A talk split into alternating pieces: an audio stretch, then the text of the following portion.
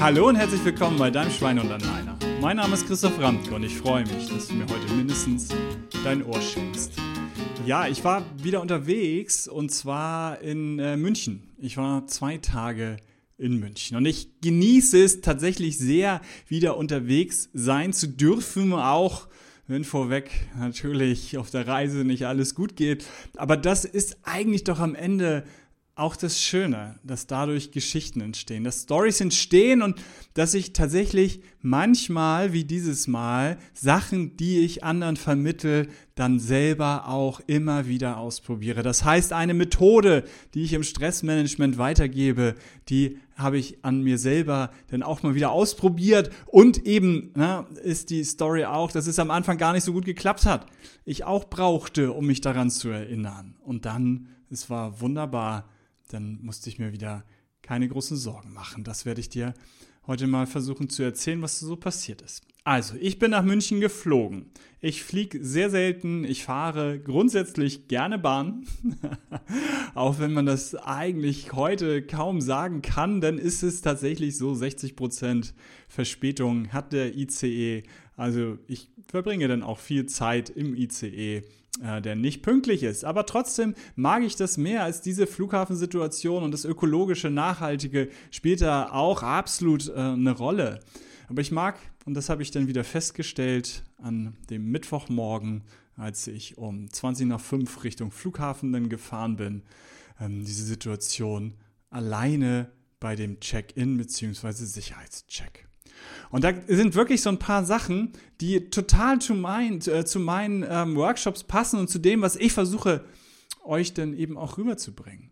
Weil die erste Situation war, na, in der Schlange war äh, nicht viel los, ich war schnell dran und dann hatte ich natürlich meine Laptop-Tasche rausgeholt aus dem Koffer, aus dem Handgepäck und hole es so aus der Hülle raus und frag nur freundlich am Morgen, das muss ich da aus der Hülle ganz rausnehmen, oder?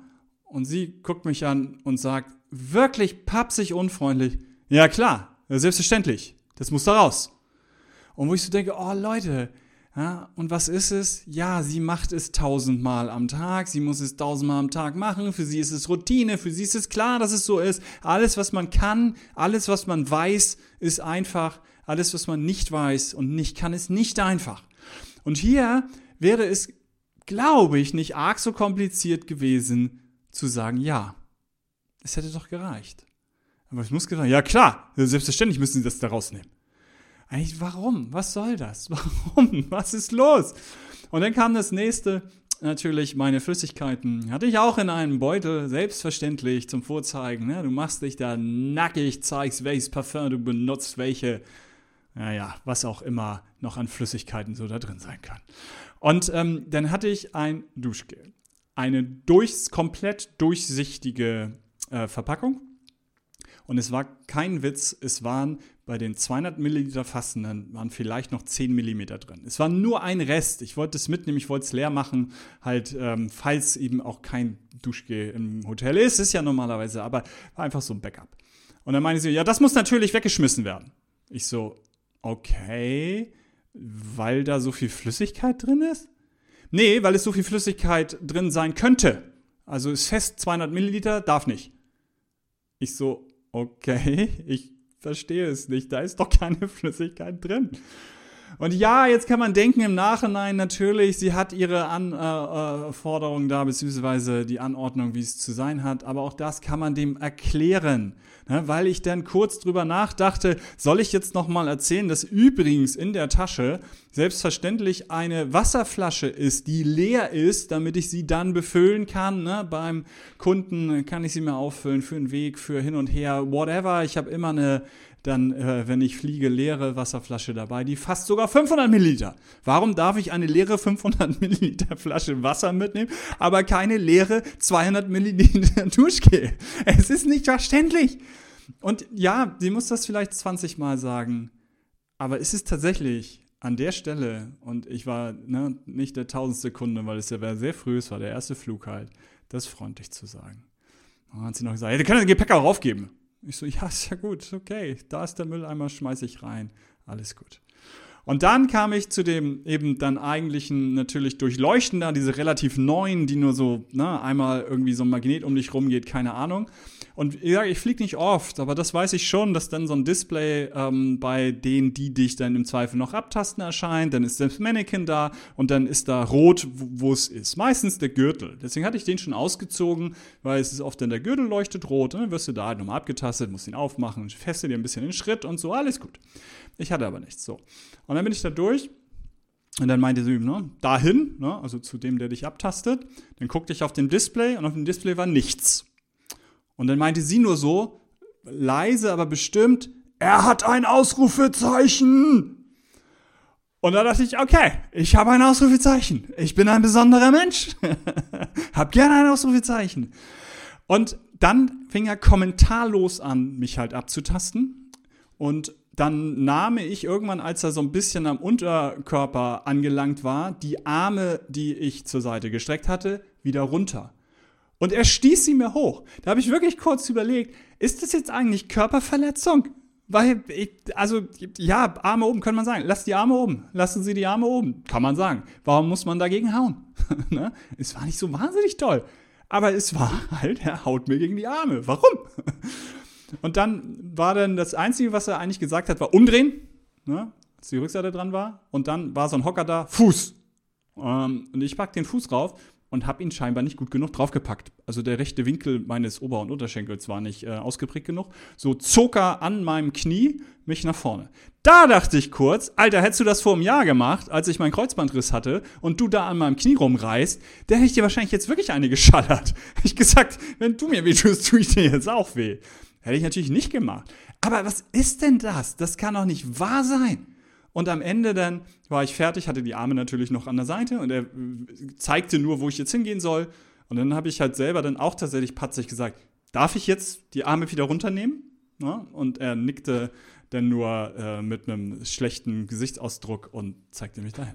Und ganz ehrlich, es war wirklich, es war wirklich unmöglich. Ja, es gibt ja oft Situationen, wo du denkst, ne, und auch gerade halt, äh, wenn die schon vier Stunden da ihre Schicht haben, ne, aber es war kurz vor sechs, die ersten Flieger gehen um sechs, also so viele Leute kann er noch nicht gehabt haben.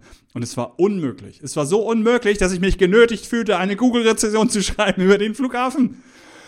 Und habe mich also aufgeregt. Ich habe mich total aufgeregt. Und dann, erst etwas später, kam es dann. Was sagst du in so Momenten eigentlich deinen Workshop-Leuten? Und was sage ich meinen Workshop-Leuten? Natürlich darfst du dich ärgern. Natürlich darfst du dich aufregen. Nur nicht so lange. Und das habe ich von Jens Korsen, den ich sehr schätze und ehre, Psychologe, Psychotherapeut. Und der Satz hat sich bei mir eingeprägt. Und das zweite ist eine Methode, die ich vor, weiß ich gar nicht von wem, vor Jahrzehnten schon gelernt habe. Und da war es halt, dass du einen Schlüsselsatz halt hast, um Abstand von der Situation zu nehmen. Und das ist, meiner ist dann, so wie der reagiert, kann er mir nur leid tun. Und dann denke ich mir eine Geschichte aus. Denke mir eine Geschichte aus, wie das die ärmste Sau im ganzen Laden ist und so. Mal by the way, es ist trotzdem nicht okay, so unfreundlich zu sein, aber darum geht es ja in dem Moment nicht, sondern ich will Abstand gewinnen. Ich will mich nicht aufregen die ganze Zeit. Nochmal, aufregen ist völlig okay. Sich ärgern ist völlig okay. Aber doch nicht so lange. Und das wegen eines wildfremden Menschen, der da halt irgendwie an meinem Bein rumzerrt und äh, wirklich äh, wie auch immer handelt. Und so denke ich mir eine kurze Geschichte halt aus, wie er wirklich die ärmste Wurst in dem ganzen Laden halt ist und wie schlimm das da halt ist, als Sicherheitspersonal arbeiten zu müssen und so weiter. Und dann äh, dauert es nicht lange und dann ist es auch für mich okay. Was natürlich irgendwie so ein bisschen das Schöne ist, dass ich solche Geschichten dann auch dann natürlich reflektiere und am Ende mich sogar freue. Also darum geht es bei meinen Teilnehmenden nicht. Ihr müsst euch nicht darüber freuen, dass ihr unfreundlich behandelt worden seid, aber eben Abstand gewinnen. Und bei mir ist es am Ende jetzt so, ähm, ich hatte dann einen Workshop in München, habe natürlich als erstes diese Geschichte erzählt. Äh, am ersten Tag, am zweiten Tag eine zweite Workshop-Gruppe, ich dieselbe Geschichte nochmal erzählt und im Zweifel, ähm, nicht im Zweifel, sondern gerade jetzt erzähle ich sie ein drittes Mal und mache daraus eine Podcast-Folge. Also ich kann solche Situationen ja auch noch so verarbeiten, dass ich mich richtig freue im Nachgang und sage, cool, cool, dass du so gehandelt hast, cool, dass du so drauf hast. Komm, ich gehe wieder fliegen und guck mal, wie es heute halt ist.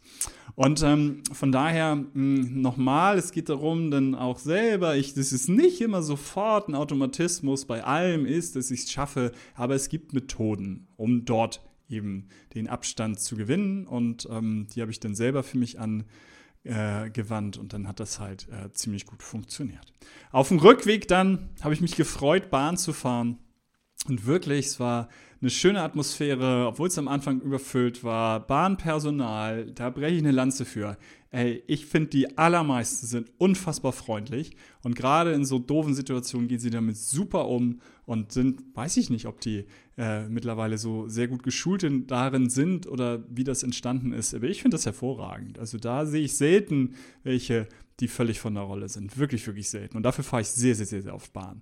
Und dann waren wir kurz vor Hamburg, dreiviertel Stunde vor Hamburg, um 11, nee, um 10 Uhr irgendwas. Und dann hieß es Personenschaden auf der Strecke. Und dann sind wir umgedreht. Und dann waren wir ein zweites Mal in Hannover und sind dann fast über Bremen, ne, dann macht man eine Schleife so links nach Bremen, ähm, waren wir dann zwei Stunden, genau 120 Minuten später in Hamburg um 1 Uhr nachts. Und selbst da war irgendwo so eine Atmosphäre, das kennt ihr bestimmt auch, die dann entsteht halt, wo man sich auch nicht mehr aufhält, weil was soll man machen? Man legt sich natürlich kurz auf, aber irgendwann ist es auch egal. Es ist wirklich egal und dann im Restaurant, im Bordrestaurant halt, es war so eine richtig herrliche, ist doch völlig egal Stimmung und ähm, das habe ich tatsächlich auch äh, total genossen und dann war ich halt um halb zwei zu Hause, ja meine Güte, habe dann wirklich ein bisschen mehr schlafen können eben heute Morgen und war dann beim Training und letztendlich ist die Welt davon jetzt auch nicht äh, untergegangen. Ne? Aber ja, auf dem Hinweg, ich verstehe das, wenn man Termine hat und so, das finde ich das manchmal auch sehr, sehr, sehr anstrengend. Aber hier war es sogar dann auch eine schöne Atmosphäre, ne? 120 Minuten zu spät gekommen, trotzdem gefreut. Wie auch immer, die Folge ist schon wieder fast ein bisschen lang. Ich wollte euch nur diesen Punkt einmal rüberbringen, ne? dass es oft eure Entscheidung ist am Ende des Tages, wie ihr damit umgeht, wie ihr mit so einer Situation umgeht. Und nochmal zusammengefasst halt, natürlich dürft ihr euch ärgern, natürlich dürfen wir richtig sauer sein über Situationen, aber bitte doch nicht so lange. Und das Zweite ist, es gibt Methoden, wie man da entgegenwirken kann. Und das empfehle ich dir. Und ähm, wenn du da mehr wissen willst, folg mir auf allen Kanälen, die es so gibt halt. Und ähm, dann wirst du mehr Input in diese Richtung bekommen. Ich freue mich, wenn wir uns weitersehen und hören. Ähm, denke mal daran, Gesundheit darf Spaß machen. Danke.